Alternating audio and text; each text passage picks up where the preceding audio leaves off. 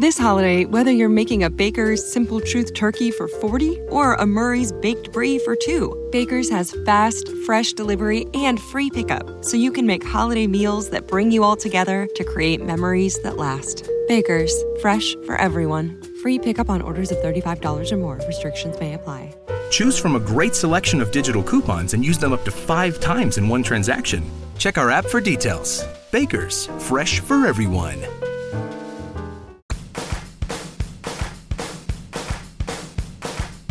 Esta semana fuera de series está patrocinado por Carter. AXN estrena el próximo martes 28 de agosto a las 22.30 horas Carter, una divertida serie de detectives protagonizada por Jerry O'Connor. Harley Carter es un famoso actor de Hollywood protagonista de una exitosa serie de detectives. Sin embargo, después de pasar un duro año a nivel personal y laboral, Carter decide abandonar Los Ángeles y regresar a su ciudad natal. De vuelta a casa, el actor ayudará a la policía local de su pueblo gracias a las habilidades aprendidas en televisión y así pasará de ser un detective de la ficción a todo un detective en la realidad. Mi madre la asesinaron. Ayúdeme, detective Carter. Ese es un personaje que interpreto en la tele. Oficialmente es consultor detective. ¿Detective? ¿Sí? ¿Sí? ¿Por qué estoy hablando de esto con un actor de la tele? Giro dramático. AXN te presenta Carter. El martes 28, estreno en doble episodio en AXN. Ya sabéis, estreno simultáneo de Carter en AXN y AXN White el próximo martes 28 de agosto a las 22.30 horas con doble episodio.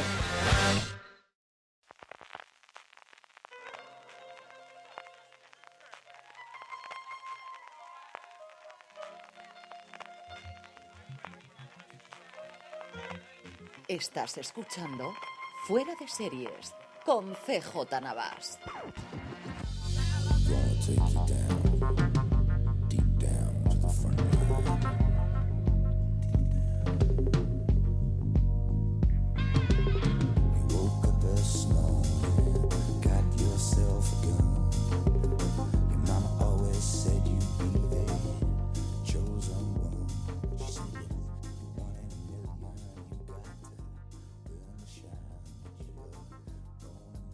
Bienvenidos de nuevo a Streaming, el programa de Fuera de Series, donde cada semana repasamos las novedades y estrenos más importantes de las diferentes plataformas de streaming y canal de pago.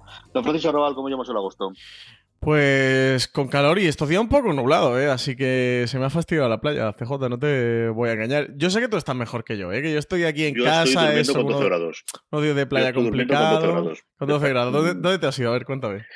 Pues me he ido al sitio que habitualmente vengo yo, que es un pueblecito cercanito de, de Segovia, una casa rural aquí que se está la mar de bien, y llevo tres días durmiendo a 12 grados, 14 grados cuando saco la perra a pasear por la mañana. Así que, en la gloria bendita para ser esto mitad de agosto, las cosas como son. O sea, a lo mejor la gente te escucha un poco regular, pero merece la pena. Es que te, eh, te nos estás de vacaciones y, y- y aquí al pie del cañón grabando, ¿eh? Bueno, de semi-vacaciones. Yo las vacaciones las tendré cuando vuelva al trabajo y entonces mis hijas que queden en el cole y entonces es cuando realmente tendré vacaciones y volveré. Pero sí, sí, la verdad es no estaba mal. Apenas, o sea, se me olvidó coger el micrófono y tiramos de AirPods que, hombre, comparado con lo que hace unos años hubiese ocurrido, si no tuviese aquí el micrófono es mejor, pero es cierto que no se oye desgraciadamente también como querríamos. Lo perdón a todos los oyentes y, y nada, vamos porque eh, a lo tonto, lo tonto, hombre, no es que agosto haya mucha noticia, pero como hemos acumulado dos semanitas, una semanita y media, mejor dicho, desde que grabamos el último streaming, tenemos bastante cosa, empezando por noticias, Francis. Pues sí, empezando por, por Stars. CJ es que tenemos Netflix, Filming, HBO, bueno, Sky, todo lo que sabemos que tenemos.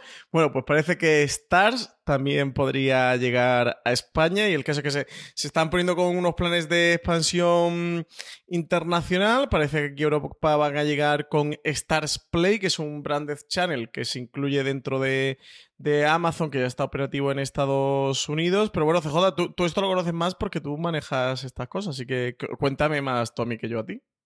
Sí, la noticia fue una cosa de estas curiosas de, cuando leo yo los las webs americanas y los blogs americanos y aparecía una pequeña noticia dando los resultados trimestrales de Stars y comentaban que iban a seguir con su expansión, que lo habían hecho ya en Inglaterra y que querían entrar antes de finales de este año en España y utilizar la misma táctica para entrar que habían utilizado en Estados Unidos y en Reino Unido, que era con este canal, con este Stars Play, que está integrado dentro de Amazon. La idea es que los usuarios de Amazon Prime puedan, pagando una cantidad adicional de dinero, eh, tener un, la suscripción a este canal y ver, claro, tampoco sabemos a día de hoy qué, si las series de Stars eh, que aquí tenemos, pues fundamentalmente un Lander, ¿no? Y alguna de las otras que tenemos de fama eh, tiene sus derechos internacionales eh, a la Netflix para entendernos, es decir, que se seguirán estrenando en su Movistar Plus de, lugares habituales, o tenemos una cosa como HBO cuando desembarcó aquí, y es que revierte los derechos, o como muchos se comparten, y las series nuevas o, las temporadas nuevas las podemos ver simultáneamente en Stars.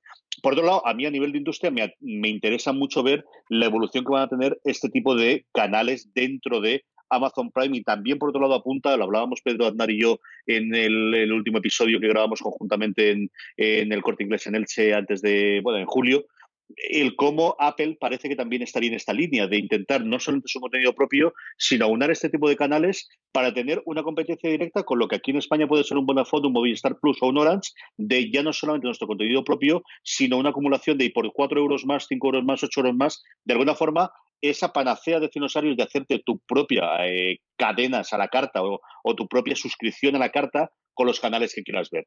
Que al final yo creo que sale más caro que lo que teníamos en su origen, pero que es cierto que te da esa libertad de no estar atado a, una eh, canal que te traiga la fibra o a un proveedor de Internet para poder verlo. A mí me parece una idea interesante, ¿no? El hecho de que sigan desembarcando en nuevos canales en España, pues como ha ocurrido con Sky recientemente, pero más interesante todavía el hecho de que estos pequeños canales, que quizás sería complicado hacer todo el gasto o toda la inversión para llegar a España, si se alían con Amazon o se alían con Apple, es mucho más factible que lleguen, ¿no? Yo que sé, en Amazon América hay como veintitantos o treinta y tantos canales, desde canales muy gordos como HBO, que entró allí dentro, estaba Showtime desde el principio, está la propia Stars, eh, prácticamente todo el mundo de los grandes, a excepción de, Netflix, de los que tengan el pago, eh, y hay canales muy pequeñitos de cosas de fitness, de cosas de series inglesas, de cosas de terror, por ejemplo, como tres u cuatro canales de terror. Hay un canal de la Comic Con de San Diego que, hace programitas y los propios paneles. Es decir, un sitio curioso e interesante si se abre esta veda de aquí puedes tener una opción o una alternativa de yo tengo mi suscripción de Internet por un lado, pero mis contenidos los tengo todos a través de Amazon, que ya tengo la factura con ellos. Y eso sí que es una cosa que de aquí a final de año, a mí lo que me extrañaría es que llegase solo Star. Es decir, si esto está siendo así, es porque Amazon ha tenido que tocar la puerta a muchos de los eh, canales que tengan allí en Estados Unidos y decirle, oye, ¿qué os parece si desembarcamos de esta forma en otros países? Y yo creo que de eso podemos tener bastante noticias durante lo que queda de año, especialmente en 2019, Francis. Sí, eh, John Felsheimer, el jefe ejecutivo, eh, comentaba que habían crecido en 300.000 nuevos abonados en Estados Unidos, CJ, que es una auténtica barbaridad, el número me parece muy, muy grande, y afirmaba que eso, que, como que su maquinaria global de contenidos que estaba funcionando a pleno rendimiento y que iban a continuar invirtiendo en Stars, en, en una estrategia de programación y de expansión internacional que ya le estaba funcionando. Y bueno, creo que esto viene un poco también a, apuntalar el, ese cambio de estrategia significativo que, que tenía Stars, que nos ha traído series como Outlander, tú lo comentabas, o Powers, o sobre todo recientemente Counterpart, que, que ha podido ser el, el, último fenómeno que ha tenido el, el canal. Y es verdad que, que, muchas de sus series, bueno, aquí en España están en manos de otros, eh, desde eso, desde Counterpart que la tiene HBO, Outlander que la tiene Movistar, la misma American Gods, que aquí la tiene Amazon Prime Video. Y bueno, habrá que ver cómo, cómo viene. Supongo que también uno de los atractivos CJ de, de si deciden dar ese salto internacional será licenciar series de otros canales, ¿no? Esa, o sea, entrar a competir por esas eh, series de, de canales norteamericanos o de canales internacionales que actualmente no, se pueden ver en España, o, que en vez de quedárselo un Netflix, un HBO, un Movistar o un quien fuera, un Fox, un TNT, pues que se lo quedaran ellos. Desde luego un movimiento muy interesante y que viene a reactivar aún más el mercado si cabe. Y CJ que nos mete a España dentro de, esta globalización del mundo de las series, ¿eh? porque antes iban casi todas, estaban en Estados Unidos o iban al Reino Unido o Alemania, pero España ya no se libra de ninguna, ¿eh? ya, ya aquí, por aquí están pasando todos. Sí, por lo que hemos comentado muchas veces, en España coinciden dos cosas que cuando tú estás en Estados Unidos analizando números funciona muy bien. Por un lado es la altísima penetración de banda ancha, que es la que te permite el, aventurarte a esto, porque son potenciales clientes, y por otro lado que eh, por mucho que nosotros en nuestra burbuja hablemos de la cantidad de, suscripciones que tenemos cada uno de nosotros, que compartimos o dejamos de compartir, el número de gente que sigue pagando por televisión en España sigue siendo relativamente muy bajo para la población que tiene. Entonces es un país para hacer probaturas o después evidentemente de haber entrado ya en el Reino Unido, ¿no? que al final es el, el bueno el lugar clásico de entrada Hmm. en, en Europa de Estados Unidos por idioma, por población, por facilidad, por acceso, por lo que quieras, eh, es un país para tener en cuenta, ¿no? Siempre piensan, o yo creo que tradicionalmente siempre han pensado en Alemania, han pensado en Italia, han pensado en Holanda por muchas razones, ¿no? La, la- la cantidad que se habla allí de inglés, la presencia tradicional de Estados Unidos dentro de Holanda con las bases militares y todo demás, pero yo creo que España, por esos eh, atractivos que te estaba comentando, yo creo que es un sitio donde cada vez eh, piensan más en entrar y yo creo que va a ser una línea ¿no? de, de- interesante para ver cuántos más canales. Tú hablabas de, los números que daba Stars. Yo recuerdo no hace demasiado tiempo la gente de Showtime, eh, creo recordar que era, que daba los números de la cantidad de suscripciones que habían llegado a ellos gracias a eh, tanto Hulu como, como Amazon. Ellos fueron los pioneros de abrir la, la veda de que tú pudieses acceder a los contenidos de Showtime desde cualquier sitio. Si querías con tu suscripción de cable, maravilloso, pero si querías solamente a ellos por Internet, por Internet. Y si querías por cualquiera de las otras plataformas, cualquiera de las otras, mucho antes de que lo hiciese HBO. Y es significativo que con el tiempo HBO haya entrado dentro de este, de este juego de Amazon, ¿no? Al final, evidentemente hay, y aquí evidentemente el gran cambio será si en algún momento Netflix entra ahí dentro y, y te permite tener la suscripción de Netflix dentro, de tu suscripción de Amazon Prime, ¿no? Desde luego será un signo de los tiempos que no creo tan descabellado a día de hoy por el tema de los suscriptores de Netflix, ¿no? Netflix está haciendo muchos movimientos, aquí el más del que vamos hemos hablado y el más esperamos es este de Movistar Plus para encontrar nuevos suscriptores y al final no nos, no nos olvidemos que en Estados Unidos hay casi 100 millones de hogares que tienen Amazon Prime, que no es ninguna tontería. No, no, no, no, no es ninguna tontería. O sea, lo que habrá que ver es el movimiento que tiene Amazon en Europa, pero sobre todo en España, que es lo que más nos toca a nosotros, llegaría. Bueno, es posible, ¿no? Tampoco no, no han comentado que vaya a llegar dentro de Amazon. No es seguro, ¿no? CJ, no, no, no. La noticia Yo era que, venía Stars. totalmente por dentro Stars de, Play. de la noticia, ¿eh? Por lo que ellos comentaban, era Se si sobreentiende, ¿no? aquí, era utilizando la herramienta que también le había funcionado en Inglaterra y que evidentemente reduce mucho los costes. ¿no? Al final tienes que, que hacer tantísima parte de la infraestructura. Yo sí que entendí que ellos entraban, no te digo que no puedas tener la opción individual, pero que parecía que ese era el modelo que, por el que ellos apostaban por la parte intencional ir de la mano de Amazon. El caso es ver si llegarían otras. Aquí en España Showtime tiene un acuerdo con Movistar, así que imagino que a corto plazo ni, ni se lo plantearían y habría que ver el resto, cómo funcionaría. Hulu no está dentro de Amazon, ¿verdad? Hulu tienes que contratarlo Fundamentalmente aparte. es ver quién tiene los derechos nacionales y es- depende de los derechos internacionales de cada una de estas cosas y, y depende de los canales pequeñitos. Yo creo que, por ejemplo, todos estos de fitness y tal podrían probarlo, lo que no sé si está dentro de los suyos. Yo veo clarísimo para, para canales de género, yo creo que Shudder, por ejemplo, que es una cosa que tiene AMC en Estados Unidos, es una cosa que aquí podría funcionar porque podría tener un público de género de terror. Lo que no sé es qué derechos tienen ellos sobre esas series y sobre esas películas más allá de Estados Unidos. ¿no? Bueno, Pero aquí sí tienen hay- Dark, ¿no? Que traen parte del- de ese Sí. contenido. Podrían combinarlo, ¿no? El, tener las dos. También habría que ver la política de AMC en Estados Unidos no es exactamente la misma que van a tener aquí AMC Iberia o a ver cómo van los, los tiros, ¿no? Pero bueno, eh, como mínimo eh, un apunte de por dónde pueden ir las cosas en los próximos dos años. Es decir, a, a modo no creo que vaya a haber menos programas, eh, menos canales dentro de Amazon Prime Video a día de hoy de los que va a haber dentro de dos años. A mí no me extrañaría absolutamente nada que tengamos un catálogo de 5 o 10 canales que puedas tenerlo, incluido alguno de los que ahora se ofrece independientemente que puedas, puedas tener dentro. Pues CJ, la otra noticia antes de, de meternos con los canales de diferentes servicios de streaming que queríamos comentar es lo de la noticia está un poco pasada, ¿eh? porque es del 6 de agosto, pero como hemos tenido dos semanitas de vacaciones, descanso en los podcasts de Fuera de Series, esta me apetecía recuperarla. Y es que eh, tiene que ver con tu Star Trek, es que Patrick Stewart va a volver a interpretar a, Jean-Luc Picard en una nueva serie de Star Trek que está preparando CBS All Access.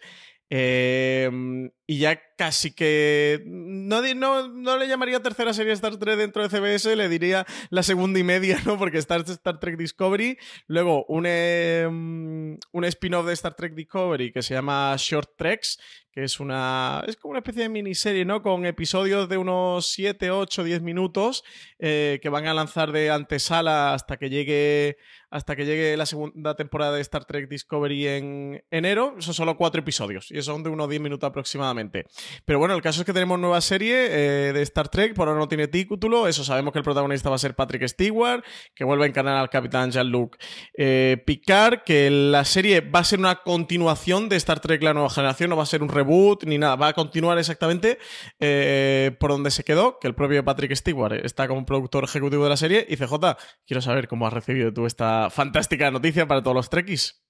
Yo tengo muchas ganas de verla. Eh, se rumoreaba un par de semanas antes y era de estas cosas que no quieres acabarte de creer por no hacer eh, por no hacerte ilusiones. Y yo creo que se enclava, pues algo que, que Dani Simón y yo comentamos, yo creo que en los últimos episodios de recap que hicimos de, de Discovery, de cómo con la tecnología actual y con las necesidades que tienen Estados Unidos CBS All Access y luego a nivel internacional Netflix de tener contenido eh, con una masa de fans clara, eh, Star Trek tiene un universo lo suficientemente amplio, lo suficientemente extenso y sobre todo la trayectoria para tener más una serie a la vez en boga, ¿no? Incluso sus momentos cuando se emitía en los canales en, bueno, realmente en sindicación en Estados Unidos, llegó a tener dos, dos eh, series eh, a la vez, ¿no? Eh, y, se podía mantener cuando era mucho más complicada la producción, cuando era mucho más complicada todo el tema de la distribución. ¿Por qué no vas a poder mantener ahora dos o tres o cuatro series, ¿no? Con equipos creativos distintos y tocando cosas distintas. Aquí, por lo poquito que conocemos, que es lo que el propio Stewart dijo en la, en la, en la presentación, tiene mucho más pinta una miniserie, tiene mucho más pinta un epílogo de la vida de Jean-Luc Picard eh, 20 años después de los viajes de, de, la nueva generación. No sabemos lo que nos vamos a encontrar, no sabemos si va a seguir siendo capital, si lo ha elevado a almirante, si, qué vicisitudes le han pasado en esa vida de esos 20 años, si va a ser una aventura espacial, si va a ser más una cosa filosófica a la que siempre ha tirado más el personaje. Pero sí que lo que queda claro es, junto con lo que comentabas tú, ¿no? la segunda temporada de Discovery, estos webisodios, tampoco glorificados, tampoco nos engañemos. Es decir, hace cuatro años diríamos que esos shorts son webisodios, lo que pasa es que irían a la web y ahora todo va a la web porque todo se hace en All Access o en, o en Netflix, ¿no? Hasta que lo veamos, evidentemente con un nivel de producción que ningún webisodio en su momento tendría en Star Trek, eso es indiscutible. Pero que al final es, bueno, pues darnos algo para tenerlo, que yo creo que es parte del fondo, ¿no? Del final CBS eh, entiende que ese es uno de sus eh, banderines de enganche más claros para su plataforma. Ellos al final tienen los números, no lo sabemos. Yo tengo la impresión desde fuera que este es su verdadero banderín, porque además le sale prácticamente gratis en Estados Unidos por lo que le paga Netflix por los derechos internacionales, que The Good Fight está muy bien y los que lo vemos nos encanta, pero yo no sé cuántas suscripciones le mantiene eh, cosas como The Good Fight que Star Trek sí que puede hacer eso y que al final eh, es muy complicado tener la misma serie de Star Trek funcionando 22 semanas al año, pero no es tan complicado tener cinco eh, series de Star Trek funcionando 10 semanas al año que puedan componerlas una ante todo. ¿no? Y bueno, yo creo que es una gran noticia, especialmente por, porque Patrick Stewart tiene ganas de volver a hacerlo. ¿no? Y, y ver a alguien con setenta y tantos años sin necesidad alguna de hacer un papel por dinero Mm, solamente por dinero. Yo creo que por mucho dinero que le pagues a Patrick Stewart tienes que dar un poquitito más, como por ejemplo le dieron en Logan, ¿no? Para volver a hacer de San Xavier. Eh, yo creo que algo ha tenido que ver en esos guiones o algo le ha tenido que convencer, aparte de mucho dinero que se lo merece. eso es totalmente indiscutible. Pero llegaron ahí, aparcaron el camión del dinero, tiraron todos los billetes y una vez dijo, me parece muy bien. Y ahora, la segunda parte, ¿qué me dais? Bueno, pues eh, yo creo que 78 años creo que tiene Patrick Stewart, pues es haberle dado alguna cosa que a él le apetezca hacer para encerrarse, yo que sé, dos, tres meses para volver a interpretar al Picardo. Sí, aquí sobre todo también el creo que tiene mucha importancia de los universos compartidos que estamos viendo últimamente. Lo, lo hemos visto con Juego de Tronos y el éxito que ha supuesto Juego de Tronos y ahora con la cantidad de spin-off que que andará HBO preparando en cartera. Lo estamos viendo con las noticias de Amazon Prime Video con El Señor de los Anillos.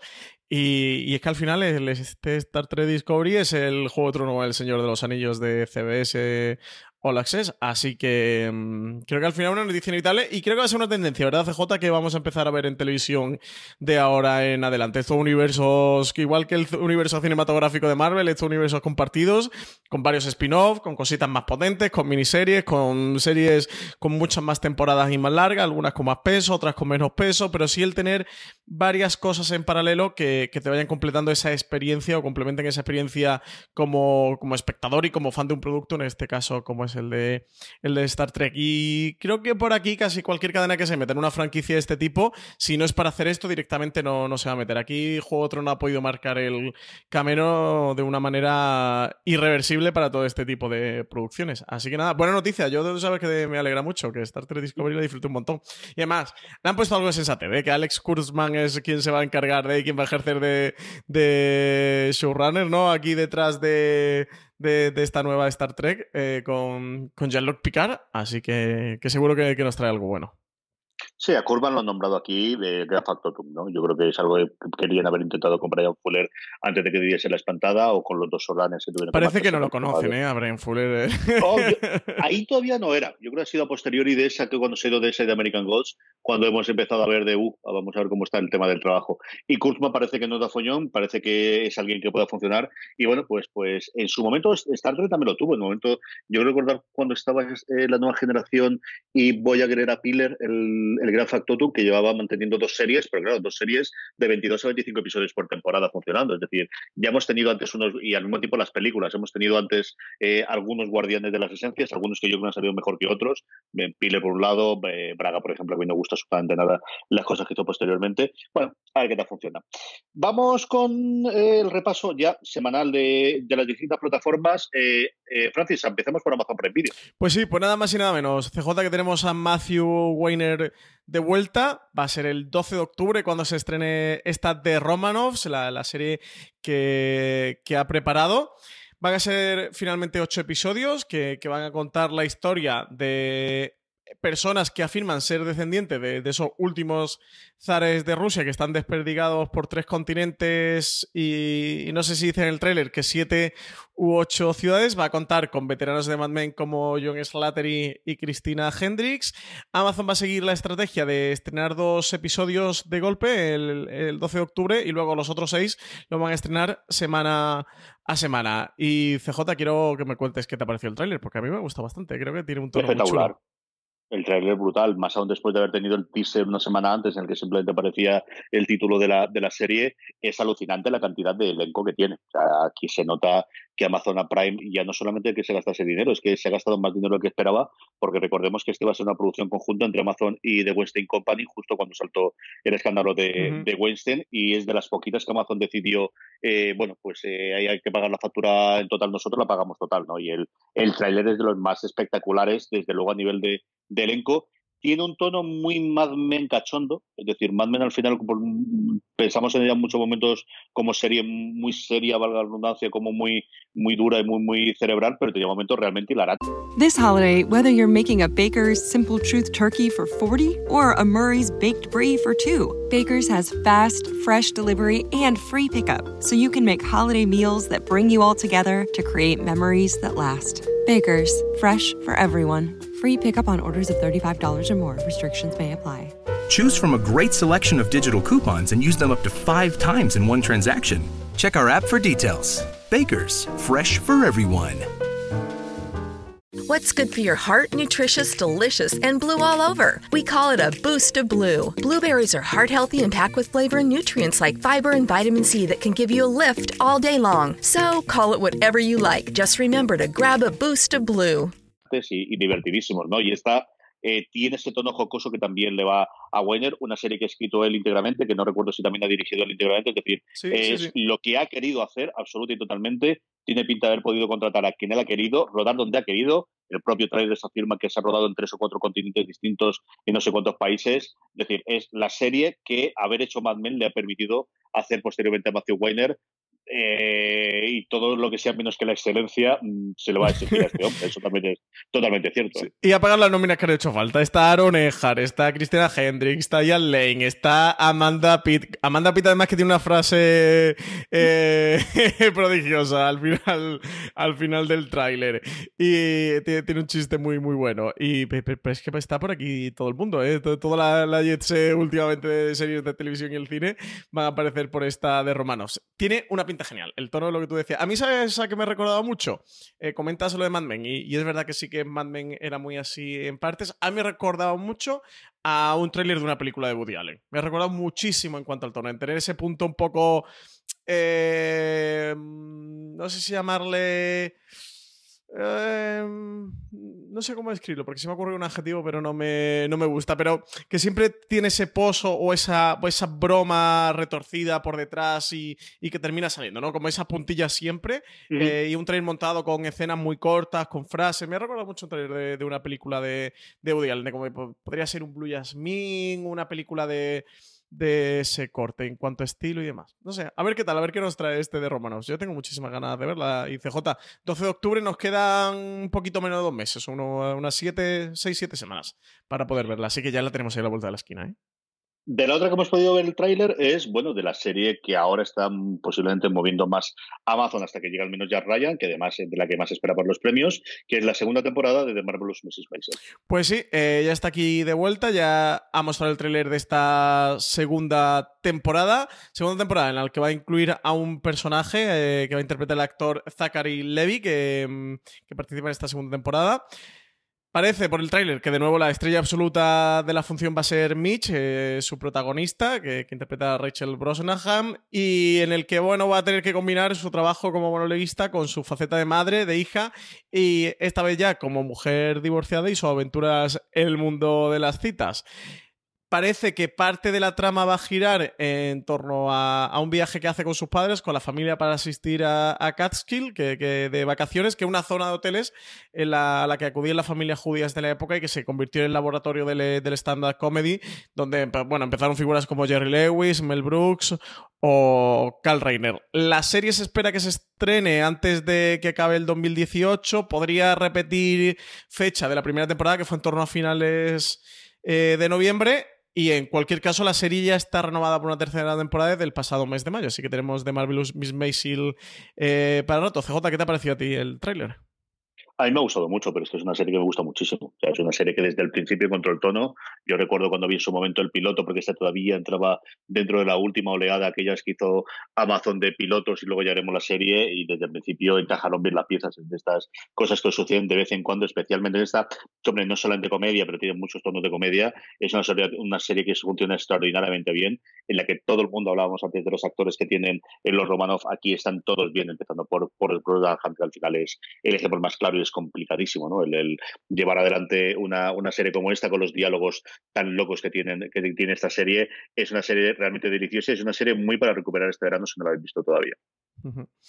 Y CJ, pasamos a comentar un poquito sobre Six Dreams, esa serie documental ambientada en el fútbol español que yo, aunque no te lo puedas creer, todavía no he conseguido ver nada, pero este verano me está matando. ¿eh? Esto es lo de siempre. Yo siempre empiezo julio diciendo, bueno, voy a aprovechar para recuperar serie los maratones. Desastre total, ¿eh? CJ, desastre total.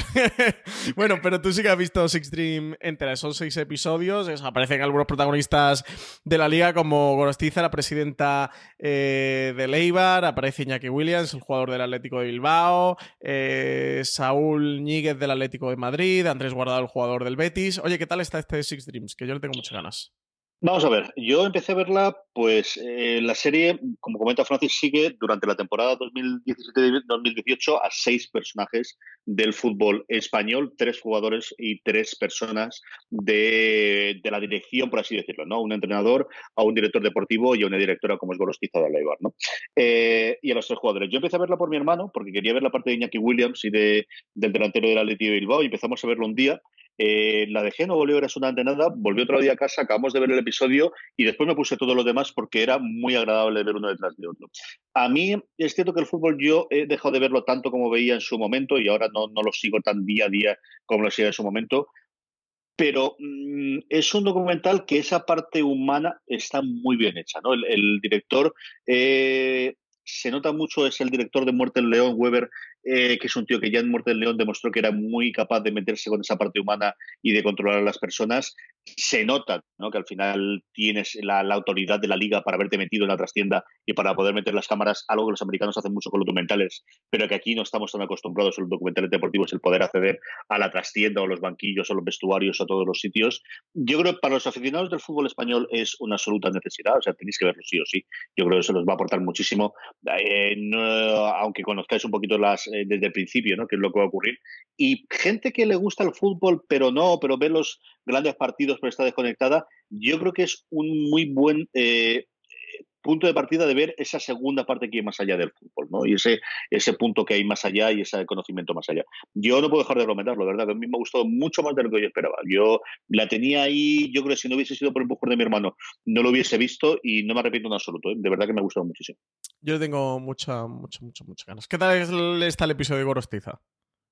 Esa es una de las cosas que cuando os encontréis, los episodios no funcionan, en la narración de los episodios no es un episodio por cada uno de los protagonistas, sino que son todos en paralelo. Lo que hace es coger desde la primera jornada hasta la última jornada y va mezclándolos. Hay momentos en los cuales, por ejemplo, Iñaki Williams prácticamente no aparece en el primer episodio, se aparece un poquito al principio y no aparece en el segundo. Y pues conforme va la temporada y conforme van ocurriendo las cosas, hay algunos que cogen más importancia y cogen menos importancia. ¿no? Y ella, bueno, pues va viendo el arco de los momentos complicados que tiene Leibar, las negociaciones que tiene para que se le considere un club al mismo nivel por las instituciones que la Real Sociedad, porque al final los dos están en primera. Esa parte de las negociaciones está muy bien. A mí me gusta mucho toda, toda esa trastienda, ¿no? De un club eh, pequeño que ya ha dejado de ser noticia de un día, que ya lleva más de una temporada en primera división, pero que claro, siempre se le sigue continuando considerando el equipo pequeño de, una provincia pequeña dentro del País Vasco, ¿no? Y, es una cosa bastante, bastante curiosa. Está muy bien también, por ejemplo, los cruces, ¿no? Cuando vuelven, cuando se juntan eh, cámaras que están llevando a uno de los, de los eh, personas y otras, ¿no? Que, el ver cómo reaccionan entre sí. A mí, de verdad, me ha gustado mucho y especialmente para la gente que gusta el fútbol. O aquellos, yo creo incluso más para los que os gusta el fútbol sin pasarse, que tampoco estéis viendo todos los partidos el fin de semana, tampoco tengáis. Es un documental muy, muy para ver. Me ha gustado muchísimo. Oye, ¿y de la del Manchester City de esta de All or Nothing ha llegado a ver algo o nos la apuntamos para comentar la semana que viene? Absolutamente bueno. Pues nada, a ver si vemos algo, porque están por ahí los vídeos de Guardiola circulando que no paran, ¿eh? Con los vídeos de Guardiola en los vestuarios dando arengas el City me interesa entre cero y nada. Absolutamente nada. Yo te diría que Guardiola, pero luego me van a decir que me meto con Guardiola. Así que no, no, lo voy a decir, que no me interesa nada Guardiola. Madre mía la que están dando con los vídeos de Guardiola. Eh, con los discursos en el vestuario. Eh, CJ, eh, quería comentar contigo que he terminado, por fin, que se me quedaron ahí dos episodios colgados. Todavía no sé ni por qué. de Lumin Tower. La serie está de Hulu sobre el 11 de septiembre, sobre realmente más que sobre el 11 de septiembre es sobre los enfrentamientos entre la CIA y el FBI que llevó a provocar o que desencadenó en la tragedia del 11 de septiembre y he terminado ya la temporada y me gusta mucho, así que me apetecía hablar un poquito contigo de ella, porque yo sé que tú empezaste a verla bastante fuerte, he visto los primeros episodios, pero creo que no la has terminado, ¿no? que se te ha quedado por ahí un poquito descolgada al final. Yo hasta la mañana, he visto hasta el episodio del de, eh, año 2000, de la celebración del, del 2000 hasta ahí. No sé si empecé a ver el siguiente, pero es cierto que me quedé ahí y fue una de esas bajas que tuve a mitad de temporada de no tengo tiempo y al final se va acumulando episodio, episodio, episodio y no he visto. Al final... Eh, ¿Qué te ha parecido a ti globalmente la serie?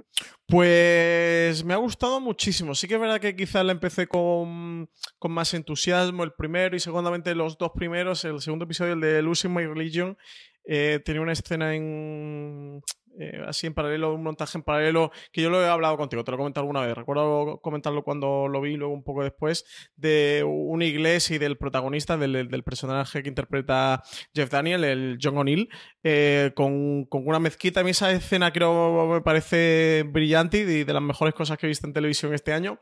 Creo que luego la serie en torno al quizás sexto séptimo episodio, quinto, sexto, séptimo, tiene un poquito de, de valle, como le pasa a algunas series. Esta tiene 10, ¿eh? que, no es demasiado larga, pero sí que hace un poquito ese valle. Eh, y los dos últimos me parecen episodios realmente, realmente buenos. En el, bueno, ya en el penúltimo se desencadena eh, pues empiezas a desencadenar todo, ¿no? Y ya en el último, bueno, pues tienes todo lo, que ocurrió y un poquito de las consecuencias, muy poquito, ¿eh? De hecho, casi que le pegaría una segunda parte a The Looming Tower viendo, analizando todas las consecuencias y ese post-11S de cómo cambia todo y, lo que ocurre a través de los juicios que te van narrando a lo largo de la serie. Pero creo que a Hulu no le ha terminado de funcionar bien del todo, así que, que dudo yo mucho de que... This holiday, whether you're making a Baker's Simple Truth turkey for 40 or a Murray's Baked Brie for 2, Baker's has fast, fresh delivery and free pickup, so you can make holiday meals that bring you all together to create memories that last. Baker's, fresh for everyone. Free pickup on orders of $35 or more. Restrictions may apply. Choose from a great selection of digital coupons and use them up to five times in one transaction. Check our app for details. Baker's, fresh for everyone. Si estás buscando un buen podcast de análisis y debate en tu idioma, te invito a que escuches Pulso y Péndulo. Yo soy Carlos Curbelo. Y yo soy Fabiola Galindo. Todos los jueves analizamos temas de actualidad en Estados Unidos y Latinoamérica. Fabi y yo no siempre estamos de acuerdo, pero sí tenemos un objetivo común. Queremos servir como antídoto contra las noticias falsas y la polarización. Pulso y Péndulo. Busca nuestros episodios en Apple Podcast, Spotify o en tu aplicación favorita y ya más a estas alturas, ¿eh? que acabó, bueno, acabó en torno a finales de abril, creo, que de este año, así que, que no creo que vayamos a ver una segunda parte de, de Tower. La serie en general me ha gustado bastante, ¿eh? yo la recomiendo, creo que es un, buen thriller en el que te, te van narrando todo lo que ocurrió y toda la trastienda y sobre todo eso, como el caldo de cultivo, eh, todo lo que ocurre entre las agencias de inteligencia norteamericanas para que al final eh, Bin Laden pudiera cometer el, el 11 de septiembre, todos esos enfrentamientos y, todo lo que ocurre. Luego, quiero que particularmente la historia de John O'Neill, el, el, jefe que era del FBI, de contraterrorismo del, del, FBI, creo que su historia y su vida es apasionante. De hecho, me hubiera gustado mucho más una serie biopic de, de, de John O'Neill que, que lo hubieran enfocado por ahí, que en parte está enfocado por ahí, porque él es el protagonista, pero no llega a ser un protagonista absoluto. De hecho, quizás en la última parte de la, de la serie se va él se va cada vez se va difuminando más. Así que arranca mucho más con él, tiene mucho más protagonismo y va perdiendo un poquito de peso conforme va avanzando eh, la serie. Y yo de verdad que yo lo hubiera centrado en un, en un biopic, en una serie sobre la vida de John O'Neill, porque, porque su historia es apasionante y no puedo decir nada porque sería spoiler. Tú lo sabes, CJ, porque tú conoces la historia real, pero para quien no conozca la historia de John O'Neill, eh, es un poco... Es brutal. Irónico, ¿no? Todo lo que ocurre con su diríamos de películas de serie. Yo la conocía porque, bueno, yo te lo comenté alguna vez, ¿no? La primera vez que yo me acerqué a John O'Neill fue por un artículo que escribió Stevie Simon, que era muy amigo de él, se había hecho amigo de él en Baltimore. Eh, y bueno, y habló con él un poquito y, en el artículo comentaba, y él comentaba ahí también el, bueno, pues las vicisitudes que había tenido la, historia de John O'Neill y es, brutal, es un personaje De, de, serie, sí, total y absoluto. Sí, eso es, es muy irónico lo que ocurre con él. Y desde luego que el último episodio CJ te quedas devastado, ¿eh? eh tienes que verlo, al menos el último tienes que verlo porque además, bueno, conoce un poco la historia.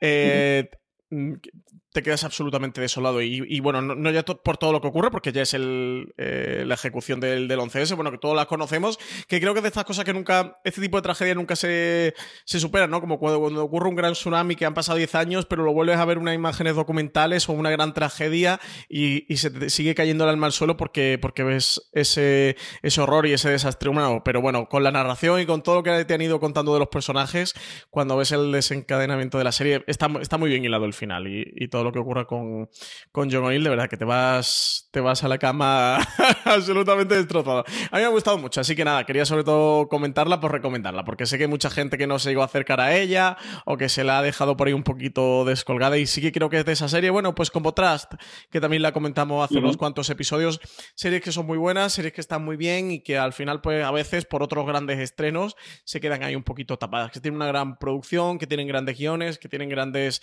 actores delante de, la cámara. El actor que hace el, personaje musulmán dentro del, FBI me parece de los grandes, grandes papeles que también que he visto en, la televisión en este 2018. Y ya solo por él y por el personaje y por el papel eh, que él interpreta desde luego merece la pena acercarse a The Looming Tower. Así que nada, la recomiendo para, para quien quiera aprovechar este veranito, lo que queda de verano para verla. Vamos con HBO España, eh, un secreto a voces, ¿no? que era la confirmación de la serie de Watchmen eh, a cargo de Damon Lindelof, que por fin ha tenido la luz verde por parte de HBO, y no solo eso, sino la confirmación de que se va a estrenar durante el próximo año 2019. Pues sí, CJ, 11 meses después ¿eh? de haber encargado el piloto, ya por fin tenemos la confirmación de esta luz verde al proyecto por una temporada, que ha anunciado su estreno para 2019. No sabemos si para principios yo daría por supuesto que no, ¿verdad? No sabemos si mediado ya irá a septiembre, que yo apostaría quizás septiembre, octubre, ¿no, CJ? No sé tú. Yo creo que sí. Yo creo que sí, más o menos. Si tuviese que apostar ahora, La otra opción es que la, encogiesen junto con Juego de Tronos, aprovechase el último episodio de Juego de Tronos para lanzarlo, que era una cosa que antes veía hacía bastante, es lo único que podría haber ahí. Si no, yo creo que ese tipo de. La sinopsis oficial que aparece en la nota de prensa describe la serie como ambientada en una historia alternativa donde los superhéroes son tratados como marginados fuera de la ley. Dicen que es una nueva versión que abraza la nostalgia de la novela gráfica original al mismo tiempo que intenta abrir nuevos caminos. Y CJ, a ti yo esto no sé si te da esperanza o miedo, porque a mí da un poquito de miedo esta descripción que es como, a ver, fans de Watchmen, fanboys de la novela gráfica, olvidaros de, Watchmen que aquí vamos a hacer, o Damon Lindelof va a hacer una revisión de lo que es Watchmen. Y eso, no te voy a engañar, que me da un poquito de miedo eh, al, haberlo él, lo ha confesado, tiene una carta escrita en Instagram que podéis consultar, eh, hablando precisamente de todos esos miedos cuando todavía no está confirmando, diciendo cómo él adoraba la novela gráfica original, cómo entiende los deseos del autor eh, de no tener más cosas, pero él quería continuarlo. Y, cuando le dieron la opción, esta era la tercera vez que le daban la opción de hacer algo en el universo de Watchmen y ya no había podido resistirse y decir que no, y cómo quería hacer su propia historia en el universo. Yo estoy totalmente con Lindelof.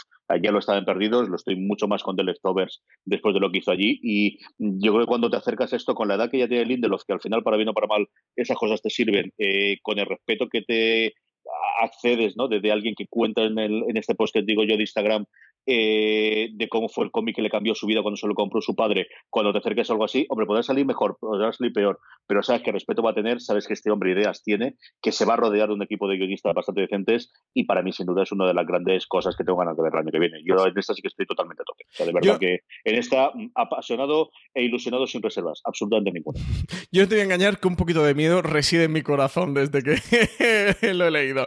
Eh, CJ, en el reparto ya se han confirmado nombres como Regina King, Jeremy Irons, Don Johnson y Adelaida Clemens, así que, que no está nada mal el reparto y eso como comentábamos, pues sí que, han confirmado que no será una adaptación directa del material original ni una secuela, sino pues, como una propia versión o, revisión de, Limon, de Demon Lindelof sobre esta historia.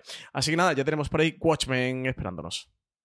Yo creo que lo más parecido que podéis tener ahí dentro es algo que ocurrió con las, a partir de la segunda temporada de The Leftovers, que era bueno en el mundo, pero no era exactamente lo mismo, o algo como lo que hace Fargo, ¿no? De coger en este caso no una película, sino una serie y una, una eh, una novela y una novela gráfica, un cómic en este caso, y en ese mundo montar alguna cosa, ¿no? Y, hablando de Fargo, empezamos ya con Movistar Plus y es que ya tenemos noticias de la cuarta temporada, incluido que hasta el año que viene, hasta el 2020, no la vamos a tener, pero sí tenemos un poquito de noticias en cuanto a eh, quién la va a protagonizar y dónde se va a ambientar, Francis. Pues sí, por fin, por fin, que, ya sabes que por aquí, por, por streaming, por fuera de somos muy fans de Fargo y de todo lo que hace Nueva Howley.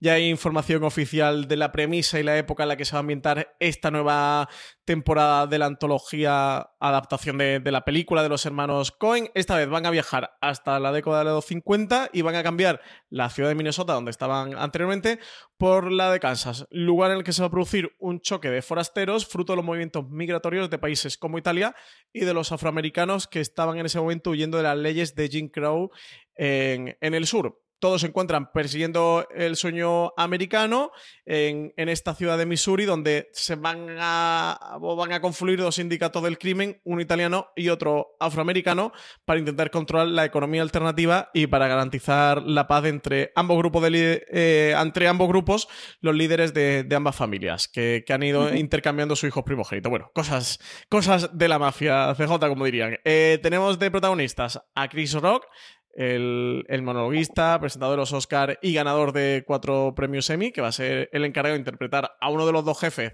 de estos clanes, que, que ha estado criando como, como suyo al hijo, de la, al hijo del jefe de la mafia italiana de la zona. Y, viceversa, el hijo de la mafia italiana que tiene el, perdón, el jefe de la mafia italiana que tiene al hijo del, personaje interpretar a Chris Rock, a este, a este líder de la mafia de afroamericanos.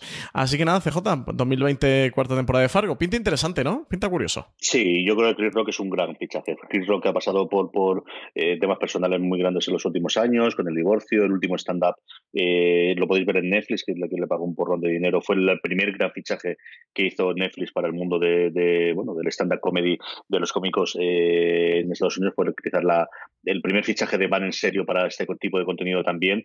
Creo que es un tío que cuando ha hecho cosas, incluida la última película suya, está bastante bien como actor, aunque a veces es muy histórico, como él se les en stand-up, pero creo que aquí puede encajar muy bien, ¿no? Puede encajar muy bien con el universo de Fargo, puede encajar muy bien eh, en ese universo que tiene Noah Hawley, y pues eso, con muchísimas, muchísimas ganas de ver esta cuarta temporada. Y por otro lado, otra cosa que tenemos en Movistar Plus y que Francis quería comentar un poquito es esta campeonato de Sacha Baron Cohen, que es Who is American, de la cual yo no he visto absolutamente nada porque este me interesa, Mount Guardiola, pero sé que a ti sí que te ha gustado bastante, ¿no? No me puedo creer que, que, que no te moleste, J. Entre cero y nada. La premisa de este programa me parece una cosa que bien, no que sea, a mí no es una cosa... Eso de engañar a la gente de delante no es una cosa que me maten. No digo que no vaya a reír, no digo que si veo alguno no me parezca divertido y gracioso, pero no es una cosa... A mí las encerronas a la gente no es algo que me suele gustar en general. Por Tiene muy que mal ver- que me caiga la gente, pero no es algo que me suele gustar. Tiene que ver el tercer episodio de Juiz América directamente, CJ, aunque sea solo el tercero. Eh, yo he visto ya los tres primeros, de Movistar ya andan por el cuarto. Es una... Creo que es inclasificable. Creo que decirle serie documental eh, se escapan muchos conceptos alrededor de lo que es eh, Juiz América. Es de Showtime y está creada y dirigida y no podemos decir protagonizada, pero bueno, es Sacha Baron Cohen, es el, el- la cara visible, bueno, tampoco puedo decir que sea la cara visible, CJ, porque sale maquillado como muchísimos personajes. Bueno, Ujú. ¿quién está al frente del proyecto? Eh, bueno, el leitmotiv de esta de este programa, de este show de, de Sacha Baron Cohen, es explorar un poco mm, qué es América realmente o, o qué, qué son las personas que están detrás de América. Evidentemente, This holiday, whether you're making a Baker's Simple Truth turkey for 40 or a Murray's Baked Brie for 2, Baker's has fast, fresh delivery and free pickup, so you can make holiday meals that bring you all together to create memories that last. Baker's, fresh for everyone. Free pickup on orders of $35 or more. Restrictions may apply. Choose from a great selection of digital coupons and use them up to five times in one transaction. Check our app for details. Bakers, fresh for everyone. Si estás buscando un buen podcast de análisis y debate en tu idioma, te invito a que escuches Pulso y Péndulo. Yo soy Carlos Curbelo. Y yo soy Fabiola Galindo. Todos los jueves analizamos temas de actualidad en Estados Unidos y Latinoamérica. Fabi y yo no siempre estamos de acuerdo, pero sí tenemos un objetivo común. Queremos servir como antídoto contra las noticias falsas y la polarización. Pulso y péndulo. Busca nuestros episodios en Apple Podcast, Spotify o en tu aplicación favorita. Es una serie documental propiciada por la victoria de Donald Trump. Creo que, creo que esto, sin, sin Trump en el gobierno nunca se hubiera visto. Y bueno, tira un poco por ahí, un poco como por ver esa América que, que ha dado pie a que esté Donald Trump como presidente. Un poco explicarlo, ¿no? De, oye, lo de Donald Trump será muy malo, pero hay gente que lo ha votado. Así que vamos a ver quién, es esa gente que está ahí detrás. Eh, crea varios personajes que son completamente nuevos, o sea, no tira de ninguno de sus clásicos, como fueran Borat o Ali G o algo así, sino que son nuevos personajes. Tiene varios muy variopintos. Bueno, pues desde, desde uno CJ que es así eh, progresista y se presenta pidiendo perdón por ser heterosexual y blanco. así, bueno, y juega un poco con ese punto. Desde otro que interpreta que es un. como una especie de experto militar israelí. Y, y bueno, son varios personajes para ir desman- desmontando un poquito todo lo que hay detrás de América. Y bueno, pues hay gente dependiendo de cada cual que lo desmonta y otros que no quedan más retratados o no. Yo entiendo el punto de lo que tú dices, ¿no? De esto de no, como no dar la cara, ¿no? Intentando eh, engañar o falsear que, te desagrade. Y creo que sí que tiene ese punto con el que Sacha Baron Cohen siempre juega de, de la incomodidad y eso está ahí. Y a mí te debo de confesar que tampoco me gusta especialmente. ¿eh? Sí me resulta interesante el cómo al final explora o sa- saca de la gente eh, lo que quiera Ujú. sacar. Muchas veces liándole, muchas veces de una manera muy tendenciosa, porque él eh, lía mucho y bueno, imagino que él se defenderá diciendo que él no hace decir nada a la gente, que la gente dice lo que considera por sí misma. Pero es verdad que él tira mucho. En cualquier caso, eh, hay momentos hilarantes, como con el. eh, y no es por hacer spoilers, pero por si alguien no lo ha visto, de verdad. eh, no, no quiero reventar nada, pero por intentar que, que va a hacer que veáis algo, aunque sea por curiosidad, porque desde luego es un experimento sociológico bastante interesante. Este ¿Quién es América o Who is América? Termina con un, con un congresista, el, con, el, con el personaje del, del militar israelí, liándolo para, para, hacer campamentos para niños, para enseñarle a, a, emplear armas y para que sepan manejar armas de fuego, pero cuando niños, cuando me refiero a niños, es tipo de 4, de 3, 4, 5 y 6 años, y, y a este lo engaña haciendo como para que haga un spot con pistolas customizadas como conejitos, como perritos y tal, o sea, es una pistola tal cual, pero con, con un peluche de perrito alrededor y tal, y graban un anuncio así como disparando en plan, pam, pam, pam, eh, o el tercer episodio en el que consigue a, a, tres señores que son anti-mexicanos. Eh, conseguir liarlos porque, porque le cuenta el rollo de que los mexicanos eh, quieren pues abusar de las chicas y tal y, los, visten como si fueran chicas a ellos y se presenta la policía. Bueno forman un pifostios de gota de verdad que tienes que verlo porque, porque es muy divertida verdad. Es la comedia grotesca más involuntaria de, de la historia es simpático de ver y bueno, te muestra un poco que de todo. ¿eh? También eh, hay otra mucha gente, hay uno en el tercer episodio eh, que no le entra en el juego y que sabe que algo raro está pasando. Un periodista, creo que es del presentador de informativo de CBS, que directamente le pega un corte y lo planta, ¿no? O sea que, ¿qué es lo que te digo? Que al final también él intenta desmantelar y ves quién, quién se deja desmantelar. Y, no. En Estados Unidos ha creado bastante revuelo porque ha provocado la dimisión de un, de un congresista a raíz de salir aquí en el, en el Quién es América. Y bueno, un experimento sociológico, de verdad creo que es interesante, que, puede ser bastante tendencioso, puede tener ese punto incómodo que, tú comentas o que no te haga gracia, pero bueno, creo que sí que tiene, tiene un, sentido y un valor.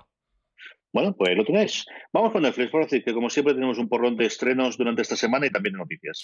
Pues sí, tenemos un porrón de estrenos. El 22 de agosto, segunda temporada de Marlon. Esta comedia es de Showtime, ¿verdad? ¿La de Marlon era? No, yo juraría que es NBC o Fox. Eh, perdón, NBC, es NBC, NBC. Es de NBC, que sí que, me he liado yo con Showtime. Es eh, segunda temporada de esta comedia de, NBC. 23 de agosto llega Dead Wind y 24 de agosto The Innocence, un, un, drama sobre, sobre adolescentes, un drama juvenil sobre adolescentes, que además ya tenéis la crítica en Forest Series, que, que la ha hecho María Suchi y habla un poquito de ella. a María no le ha gustado mucho. Ella del título la crítica como otro romance juvenil fantástico más, porque tiene ese toque un poco de, de fantasía con, una trama de amor adolescente, con cambiaformas, un poco casi como bordeando al crepúsculo. Y a mí no le gusta demasiado. Así que, que, por ahí, que por ahí lo tenéis. Y luego, 24 de agosto también, CJ llega Cool, esta serie de terror de Blumhouse. Que, que, lo ha petado en el cine a todos los niveles. Bueno, pues son los creadores de Paranormal Activity y, que pegan este saltito a la televisión y a ver qué tal con Ghoul. Yo le tengo muchas ganas. ¿eh? Ese es un, thriller de, terror eh, indio, segunda serie de India, que llega a Netflix después de Sacred Games y a, y a ver qué tal este Ghoul. Sí, Blumhouse es una de esas gente que yo le llevo siguiendo la pista bastante, además porque Jason Blum, que es el, creador de, la compañía epónima, eh, es alguien que da, suele dar entrevistas o está en distintos podcasts. Dos o tres veces al año eh, le hacen entrevistas y hablan sobre él. En Fuera de Series hemos publicado un artículo esta pasada semana también para, para introducir un poquito a la gente a que conozca esa productora y ha sido una de las, de las grandes revelaciones a nivel de industria en Hollywood en los últimos 10 años que hasta ahora había estado sobre todo en cine, no solo en cine en pantalla, sino también en eh, una de las cosas que Jason Blum dice constantemente es conforme vemos la producción, vemos si esto tiene que estrenarse en pantalla grande o directamente vendérselo a canales de streaming. Y hay varias de sus producciones que bueno, se lo han vendido a Netflix o se lo han vendido a otros servicios y empiezan a hacer poquito a poco sus pinitos en series. Son uno de los coproductores de, Heridas Abiertas en HBO y bueno, pues quizás la, la cosa más clara que tienen van a hacer una cosa para Hulu, creo recordar que era un episodio al mes, eh, a partir de este septiembre-octubre en Estados Unidos, también de una especie de, serie antológica, pero que emitirá un episodio al mes. Y aquí tenemos este, este Ghoul eh, que nos llegará, que son tres episodios en una coproducción entre una compañía india y ellos, que también tienen mucha curiosidad. Eh, si algo se ha hablado esta última semana de Netflix es este tema de los anuncios, así que tiremos un poquito del Netflix, al menos que nos haya confesado ellos y que lo han dicho a día de hoy. Pues sí, eh, bueno, ya hay comunicado oficial y todo. Todo salió, se destapó, como estas cosas de Netflix se destapan siempre igual, porque algunos usuarios de Netflix empezaron a comentar por Twitter que en pleno maratón de una serie le había saltado antes de que empezara el siguiente episodio, que ya sabéis que tiene bueno, unos 15-20 segundos eh, de espera hasta que, hasta que salta el próximo episodio, pues un anuncio de, de otra serie eso sí, original de, Netflix, una, especie de autopromo eh, que hemos visto tradicionalmente en, televisión. Y al hilo de esto que estaba ocurriendo, pues en Vulture también se sumaron uno de los redactores que también le había pasado, eh, que le saltó uno de estos anuncios y bueno, comentaban cómo se, cómo se incluía un pequeño tráiler del, título que se estaba promocionando y que al cabo de unos segundos sí que te pedía como, una especie de eh, cuando en, YouTube te salta un anuncio que tienes un skip, ¿no? Un saltar el, el anuncio cuando pasa unos, unos cuantos segundos te permite saltarlo. El redactor de, de comentaba que él, por ejemplo, estaba, mientras estaba haciendo una maratón de It Crowd, le saltó un anuncio de A Very Secret Service. Y, otros comentaban, bueno, pues que mientras estaban viendo Shameless le había saltado la promo de, la serie de, Insaciable y a raíz de esto, pues Netflix dio su propia versión del asunto a través de un comunicado y comentó que estaban probando si añadir recomendaciones entre episodios eh, para ayudar a, a los suscriptores a encontrar más rápido historias que les pudieran gustar. Que hace un par de años introdujeron previas de vídeo a la experiencia televisiva porque veían que así reducían significativamente el tiempo que los suscriptores pasaban buscando contenido y que así le podían ayudar a encontrar algo que les gustara eh, de una manera mucho más rápida. Así que nada, CJ se suma un, a otro experimento de esto de Netflix que va probando cositas poco a poco y por ahora estos anuncios, que, no sé si, si, algún oyente de fuera de series le ha pasado la salta de este anuncio, que oye, que nos escriba a través de, las encuestas que hacemos en nuestro Power Ranking, o si no por redes sociales, eh, preferiblemente por Twitter, que nos lo diga y si nos puede juntar algún pantallazo, alguna foto, algún vídeo que haga, que nos lo pase. A mí no me ha pasado, CJ, no sé si a ti te ha saltado algún vídeo de estos promocionales, pero a mí yo, yo no estoy dentro del ratio este, los que están experimentando. A mí donde sí me he saltado salido eh, en Amazon. Yo sí he tenido antes de ver, pero en este caso no es cuando hago Watch, sino antes de ver un episodio, de repente salirme el, el trailer de alguno, yo creo recordar que uno de Jazz Ryan. Yo creo que, bueno, pues, pues son experimentos que hace Netflix para, para aumentar el hecho de que te enganchas a otras cosas y es así uno de los tiempos, ¿no? Al final lo que va a querer Netflix es que estés más tiempo dentro de su plataforma y eso pasa por el descubrirte nuevas series que te puedan funcionar.